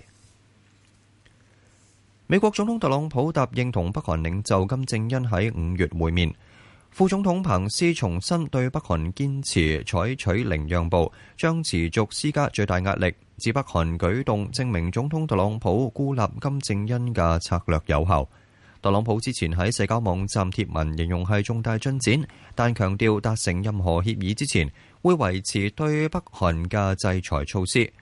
另外，國家主席習近平應約同特朗普通電話。習近平讚揚特朗普政治解決朝鮮半島問題嘅積極意願，希望雙方盡快啟動接觸對話，爭取取得積極成果。美國加州一個退伍軍人之家發生槍擊案，一名手持自動步槍嘅男子闖入宿舍，一度同警方駁火，至今仍然挾持最少三名人質。警方封鎖宿舍，暫時冇傷亡報告。呢一間退伍軍人之家位於納克縣楊特維爾，當局話暫時同槍手失去聯絡，未知人質情況，又話已經知道邊個係槍手，但冇交代對方身份同動機。事發嘅時候，宿舍正舉行員工派對，報道指三名人質都係員工。警方之前透過槍手嘅手機同埋宿舍電話聯絡佢，有人質就充當談判員。美國佛羅里達州州長斯科特正式簽署收緊槍管嘅法案，將買槍法定年齡從十八歲提高至到二十一歲。買槍之後三日取貨嘅等候期適用範圍從手槍擴展至到長槍。另外設立容許部分教職員攜槍嘅監護人計劃。美國全國步槍協會批評新法案變相懲罰守法嘅擁有槍械人士。入稟法院尋求推翻法案中有關買槍合法年齡嘅規定。斯科特係喺上個月情人節後原槍擊案遇難者家屬見證下簽署法案。佢形容州政府向全國示範，迅速回應民眾對槍管嘅訴求。有家屬就話：新法案只係防止校園槍擊暴力嘅進程上付出慘痛代價後嘅第一步，前路漫長。天氣方面，本港地區今日嘅天氣預測天晴乾燥，吹和緩東至東北風，離岸風勢間中清勁。展望未來一兩日，大致天晴同乾燥，氣温回升，日夜温差較大。下星期中期漸轉潮濕有霧。黃色火災危險警告現正生效。而家氣温十七度，相對濕度百分之六十六。香港電台新聞簡報完畢。交通消息直擊報導。早晨啊，而家 Michael 首先講隧道情況啦。紅磡海底隧道嘅港島入口告士打道東行過海，龍尾喺灣仔運動場；西行過海車龍排到景隆街。而堅拿道天橋過海龍尾就接近香港仔隧道嘅管道出口。紅隧嘅九龍入口公主道過海，龍尾愛民村；漆咸道北過海同埋去尖沙咀方向車龍排到蕪湖街；加士居道過海龍尾去到近衛理道。另外將軍澳隧道嘅將軍澳入口龍尾喺欣怡花園。封路方面，提提大家啦，受到緊急維修影響，柯士甸道西東行去紅磡方向，近住廣東道一段嘅慢線呢，仍然都係需要封閉，揸車朋友經過請你小心。最後要留意安全車速位置有黃竹坑道埃索油站橋面來回、黃竹坑道香港仔工業學校去深水灣、窩打老道浸會橋面落斜尖咀、紅磡繞道都會海日去尖沙咀、順利村道順天村公園仔去秀茂坪、青山公路中山台去荃灣同埋深圳灣公路行政大樓去深圳灣。好啦，我哋下一節嘅交通消息再見。以市民心為心。以天下事為事。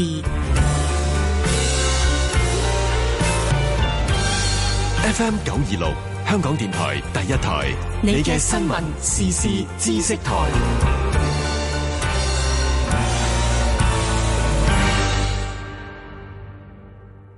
聲音更立體，意見更多元。我係千禧年代主持葉冠霖，有關自願醫保嘅安排。廖太早晨，咁我自己本身咧供咗有份保險，會唔會誒有個退稅幫到我哋咧？食物及衛生局局長陳肇始嘅，如果唔係自願醫保嘅話咧，其實就冇退稅嘅，因為希望咧多啲人咧係可以喺呢個自願醫保呢一方面啦，所以先至有呢個誘因啦。千禧年代星期一至五上晝八點，香港電台第一台，你嘅新聞時事知識台。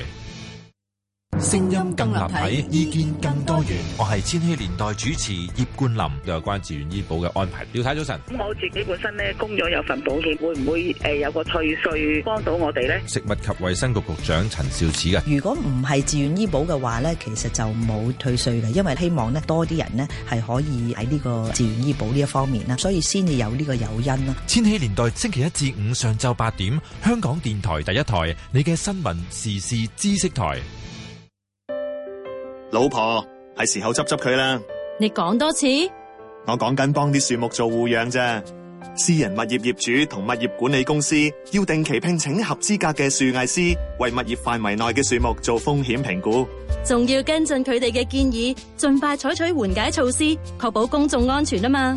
想知多啲，可以參考發展局嘅樹木管理手冊，或者上 www.greening.gov.hk 睇睇啊。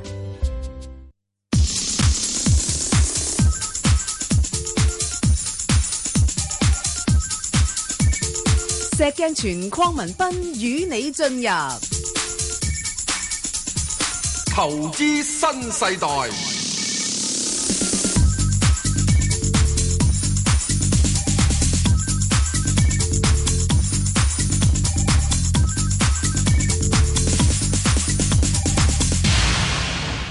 好啦，石 Sir，咁啊，就呢排大家個焦點咧，都係離不開。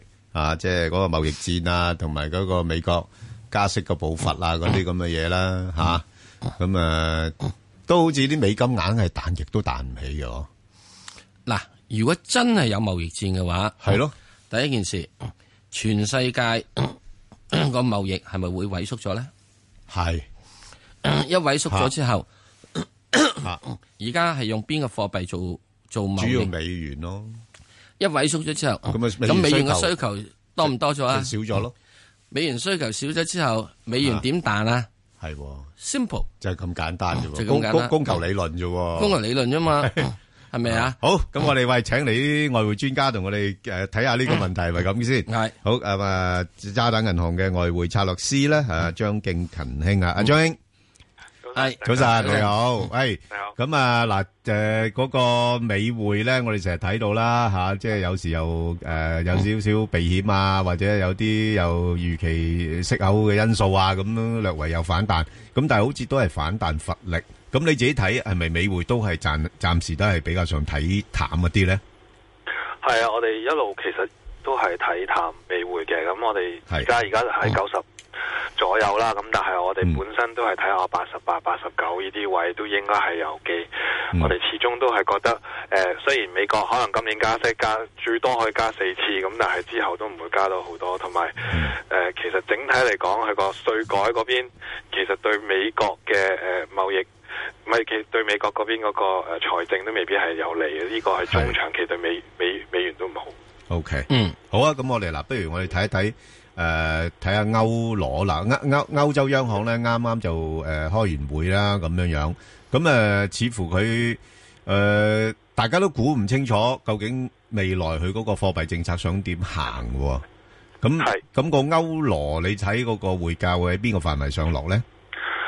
歐羅嗰邊其實個數據咧係比較好嘅，個央行其實都有話過，佢哋覺得數據好，但係佢哋始終都係擔心外圍嘅風險，例如最近啊貿易戰爭啊嗰邊嘅風險。咁但係你亦都睇到一樣嘢，歐其實而家嘅市場都睇，哦歐洲央行。誒、都未必係會咁快係收水，咁呢、個呢個始終都係對歐羅都誒、呃都係一個支持，即係歐洲歐歐元區係一個支柱嚟嘅，所以我哋其實睇歐元由一點而家二二三零七呢啲位，我哋睇上、有機會係破一二五啊，亦都可以去到一二六、一二八呢啲位。哦，即係你哋對歐元嘅睇法咧比較正面啲嘅，係啦，吓，即係應該覺得啊，即係尤其是诶美元弱啊嘛，仲係係咪？係。咁啊，即係歐元可以睇高啲吓。咁、如果譬如我哋啊想買嘅，咁大概落翻咩範圍？你哋覺得可以考慮下咧？我哋睇佢下行嘅空間未必咁多，因為始終歐元嘅支持都係比較大。例如一陣可能講 yen 啦，咁但係 yen 我哋見到最近好多日本投資者係沽沽緊美國嘅債券，但係買翻歐歐元嘅 bonds 嘅。咁其實呢個都對歐歐元係有個支持，所以可可能下行最多可能一二呢啲位都可以係啲好嘅好嘅入歐元嘅位。 O、k 即係寧願後低位買又好過诶高位沽啦。係啦。好，咁啊，另外就英鎊嗰邊咧吓，就诶诶、呃大家又好似又關注翻嗰啲脱歐嗰啲咁嘅嘢啦。咁啊、呃但係就其實诶变动啊唔係太大嘅。咁你自己睇係咪都係繼續牛咗喺呢個水平度咧？係英鎊，我哋就比較中性少少啦。咁而家一點三八呢啲位，咁始終你都話啦脱歐嗰邊都一路都未傾成。但係唯一係其實中英英國嗰邊個數據係比較好啲嘅，咁所以我哋中長期我哋都覺得英鎊可能慢慢都係有個上行嘅空間，咁我哋都有機會係會去到一點四零呢啲位。 O、k 即係又唔好睇得佢太淡啊。係啦，嗯，好啦，咁啊就嗱，商品貨幣咧啊，誒、誒、今個星期都幾波動下， 因為主要係嗰啲貿易戰嘅因素影響啦。咁我哋想睇睇就先睇下只澳元啦，似乎澳元嗰個韌力都幾好啊，係嘛？佢一彈咧彈得對幾幾快喎、係啦，澳元始終都係一個誒、呃即係如果唔係避險嘅，始終澳元都會做得好少少嘅。咁所以誒、呃特別我哋過咗星期四五，而家朝鮮嗰邊嘅嘅。嘅層面嗰度都好似好翻少少嘅，咁始終個市場我都覺得有啲係俾到澳澳紙一個支持位喺度，咁所以誒、呃特別如果你睇埋澳洲央行，其實佢哋都有話下一次如果佢哋喐嘅話，都係係會加息唔係減息，因為佢哋覺得數據比較好嘅咧，咁其實澳元我哋都覺得應該係有空間上行。同埋技術圖上邊，我哋已經過咗一百天線、二百天線，其實呢個所以都令到我哋覺得哦，咁其實零點八零呢啲呢啲水位都應該有機。哦，即係就誒、如果澳元下次有機會真係再回翻多少少嘅時候咧，就係、誒、吸納嘅時機係咪？係啦，我諗回嗰個零點七七八、零點七七呢啲位其實都係 O K，即係零點七七七八咧就可以考慮吓，咁啊暫時阻力就喺翻零點八先，係咪？咁不過就都係略為睇好嗰邊多啲。係好，咁啊，另外嗰個樓指嘅情況係咪又係咁上下？樓指係啦，樓指短期之內都冇乜咩太特別㗎啦，我諗都係跟翻澳元嗰邊咁樣走啦。咁誒、呃我諗下個禮拜唯一係睇下佢第四季嗰個 GDP 數據啦。咁如果嗰個都係比市場預期好嘅，咁我諗樓指都可以啊，仲有多少少誒上行嘅空間。多多多多多幾多幾多咧？睇緊零點七四啦，哦，零點七四度。咁咁下邊支持咧？下邊支持零點七二。零點七二，即係大概七二至七四之都唔係好間多嚇，唔係係啦太多啊。咁啊，如果兩者比較，你會偏好係誒澳偏好紙澳定紙偏好澳紙？好啊，咁啊有得揀啦。好啊，咁另外咧就加紙方面 咧，咁啊似乎好似誒特朗普嗰邊誒誒對佢好似放佢一馬咁樣樣 啦。咁但係好似個個加元又好似又唔係升得幾多咁喎嚇。咁咁點搞咧？誒你你嗱，佢跌就跌咗幾多下啦？咁你覺得喺呢啲位值唔值博咧？其實我諗而家澳誒加指都跌咗咁多，我哋覺得係呢啲都係一啲比較好嘅位，係可以試下考慮翻加指嘅。因為雖然係話好似係放過去一晚，係放暫時我覺得你見佢放過去一晚，好似係未未未衝翻上去啦。咁但係始終你過埋啱啱禮拜五嗰邊 risk 嗰邊嘅層面都好咗好多嘅。咁其實加指係應該係會受惠，因為你亦都睇翻我加加加拿大嘅數據係好啦，油價我哋都覺得應該係繼續有空間上行。咁呢個始終對加指都係一個支持嚟嘅。咁所以我哋都覺得誒，呃依、個我哋覺得可能有比較多空間喐多少少啦。咁即係可能而家一二八啊，有機會落到去一二四啊嗰啲嗯嗰啲水位。咁上上邊咁可能有三零。哦，OK，咁 Ờ, 喂，咁如果咁啊，直博啲喎，你落翻 即係會上翻去一二四嗰啲位就因為你睇翻我三哦個商品貨幣，始終係加幣係最近係做得最差嗰個，係啊冇所以錯一定係有翻啲空間係追翻上嚟。 OK，咁即係變咗誒投資者咧喺呢啲水平嚟講咧，加紙都係一個可以考慮嘅一個選擇，係咪？好，咁啊，另外就頭先你都提及啦，日元嗰邊，日元咧就三月就誒連結啦，咁個個日元咧誒最近誒都係喺呢個水平度上上落落嘅，咁你自己係睇佢偏升多啲啊，定話偏跌嗰邊多啲咧？其實如果你話星期四五之前，我諗都係仲係睇緊日元，都應該保持呢啲水位，未必有咁多誒、呃、弱變弱嘅空間嘅。咁但係過咗過咗星期四五啦，我哋其實真係最大，我覺得而家市場最大一個改變係你話貿易貿易誒、呃、戰爭嗰邊嘅機會率好似係下降咗少少，同埋喺誒個地緣政治層面嗰邊。我哋都覺得風險都亦都有下下行咗嘅，咁所以其實呢、個我哋覺得係對日元係有個支持啦。咁加多一點啦，就係、其實點解最近 yen 係強得咁勁？我頭先就係話有好多日本嘅投資者，因為我哋年頭我哋見到美國嗰邊嘅誒息口波動比較大，咁我哋見到好多日本投資者其實將佢哋嗰啲外國嗰啲 US 嗰啲 bond 全部都係將啲錢攞翻晒嚟。哦返嚟或者係買去轉過去歐元嗰邊。係咁我覺得，我覺得而家如果短期之內見到誒、呃美國息口比較穩定翻少少啊，嗯，Ừ, 呢個亦都係會令到嗰啲日本投資者慢慢亦都係出翻去買翻美國債券。咁呢個呢，可能特別喺呢個地緣政治風險做好，同埋貿易戰爭機會率下跌嘅層面下呢，其實應該係對誒、呃 yen 弱翻係有利少少嘅。咁、所以我哋短期之內，我諗誒、呃都有機會一一零八啊，可能有機會去到一一零呢啲位。咁、如果落翻去咁一零五咯，我就覺得始終 yen 強嘅誒、呃即係 yen 強可能短期之內比較難少少。哦，喂，咁如果咁你喺呢啲位你敢唔敢估嘅？沽 yen 係啊，係啊，短期之內我我應我覺得係沽到㗎，哦，你你即係你夠膽估嘅。係啊。 O K，即系 睇睇淡佢。好，咁啊，講講埋金啦。嗯，黃金你又點睇咧？金同 yen 有少少相似啦，咁係你都係哦兩邊兩邊咁喺度，一兩邊喺度扯，咁一邊就係你個地緣政治，另外一邊就係美金啊，美金點樣走咁。但係我覺得誒、呃金嗰邊睇一個比較重要啲一點就係、其實央行其實都買金係繼續係嗯不停咁樣喺度買，咁我哋見到俄羅斯央行啊、誒、中國央行其實一路都喺度仲係喺度買緊金，所以你見到、雖然我哋星期五。地緣政治好似好咗少少，有機會金應該係嗯落嘅，但係金其實都一路係都冇乜喐動喺度。咁、我諗技術上層面圖上面咧，咁其實金已經都都跌都下下行嘅空間未必咁多，咁所以嗯其實金短期之內可能最多跌少少，但係我哋都覺得金有機會係上翻。 O K，即係誒個策略咧就係誒可以趁低吸納。係啦。 O K，好多謝晒張英，唔該。 Thank you。好，拜拜拜。嗯，精靈一點，健康你主場。將健康習慣融入生活，一點健康，多點幸福。健康資訊盡在香港電台第一台。銀屑病又俗稱牛皮癬，係常見嘅慢性皮膚疾病，皮膚痕癢難當，仲會嚴重影響外觀。星期一精靈一點同香港皮膚健康基金合作系列一齊講解治療方法。健康熱線一八七二三一一，精靈一點，逢星期一至五下午一點有醫生睇。投資新世代，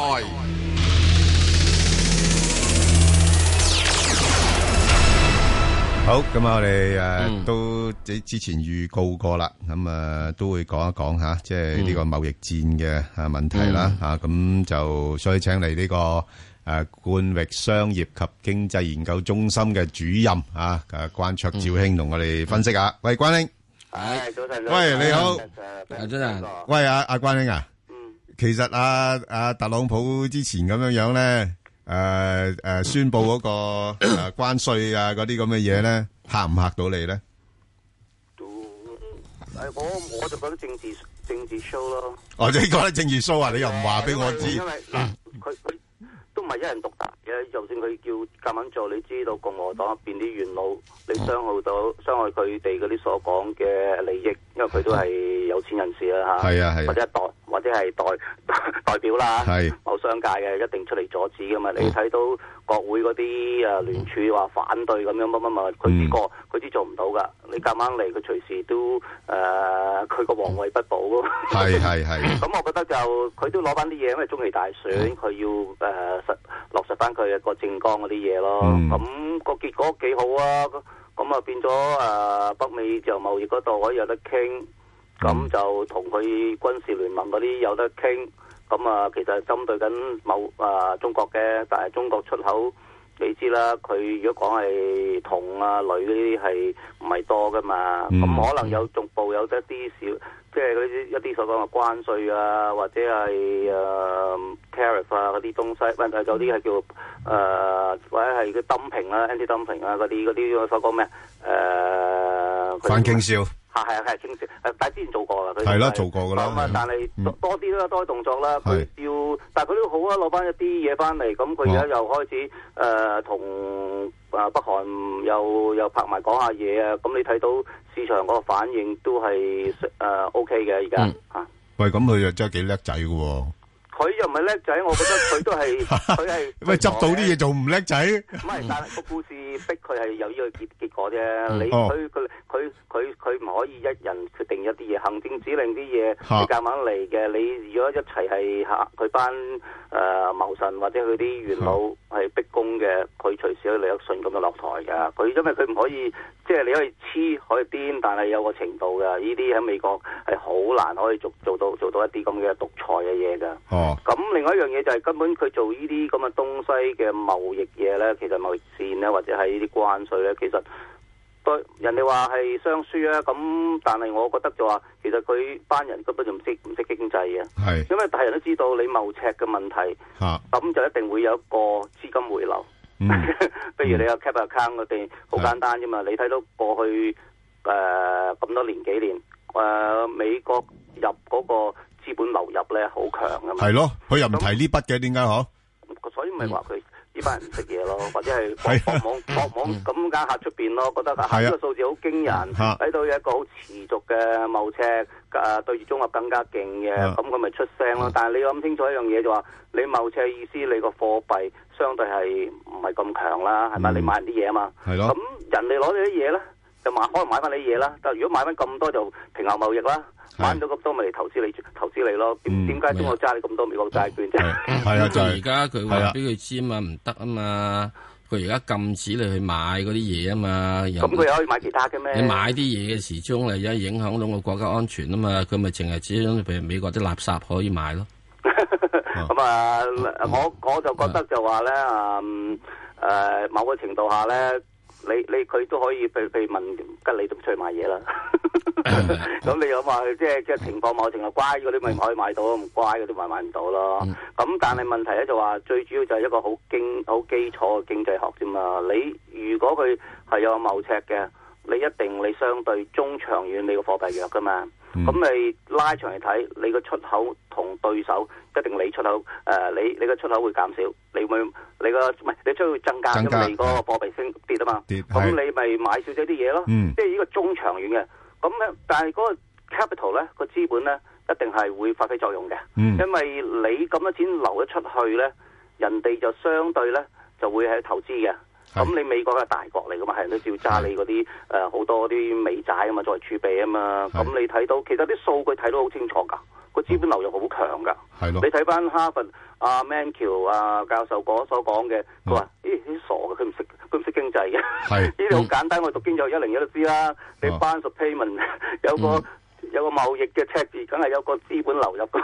佢-佢-佢-佢唔係唔識經濟，佢博懵啦，好似你頭先你話齋。當你唔識咯，當係啊，我當你唔識，但係係啊真係好多人識喎，但係。係啊， 即係-啊咁啊又唔係嘅，你外邊啲人識啫，即係中國商務部係咁識，咁係咁講冇用噶。不過美國佬平均係唔識啊嘛。係啊，所以你係美國佬唔識啊嘛，咁你咪呃到啲傻咯。咁但係問題就可以呃到票啦，但係某個程度下，你好多時候一啲所 講嘅誒誒，佢哋嗰啲大學教授，係即係當然嗰啲大學教授係好著名啦，一出嚟都講呢啲東西話，嗯喂你咁樣。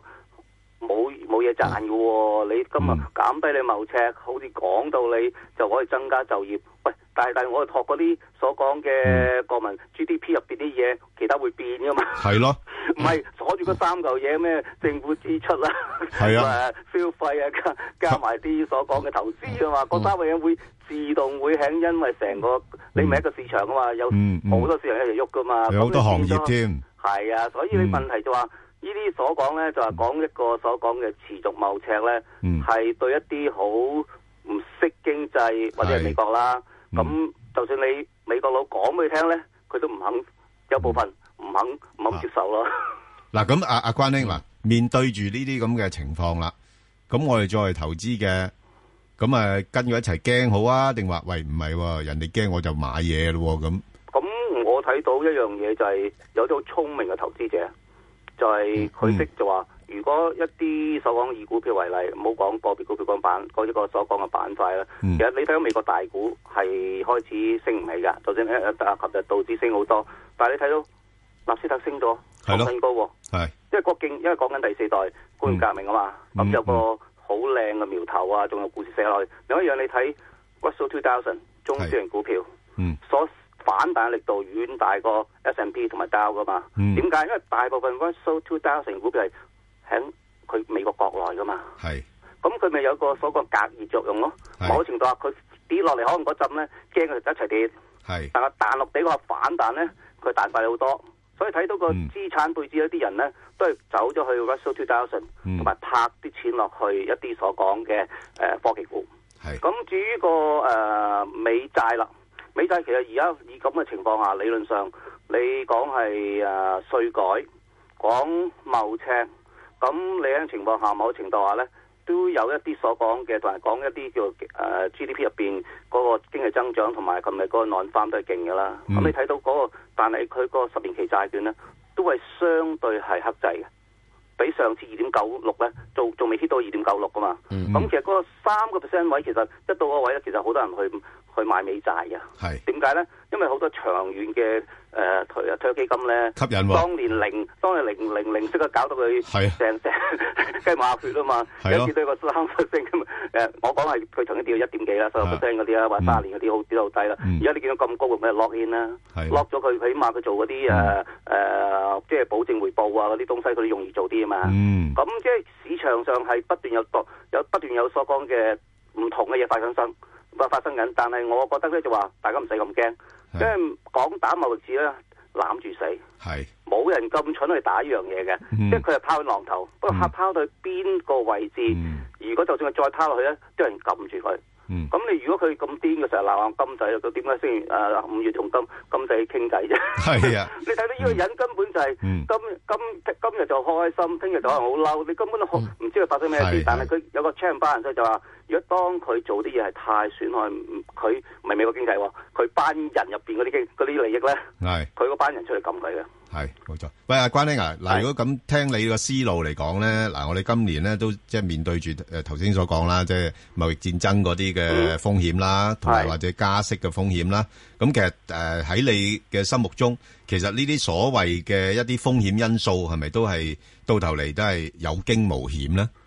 有佢個不確定性係大嗯過二零一七年，但係佢嘅加息嘅平嗰、個情況咧，其實都好幾穩陣嘅。但係但係就一個所講嘅三次加息，係因為睇到啲人咧就知道就話多一次都驚嘅。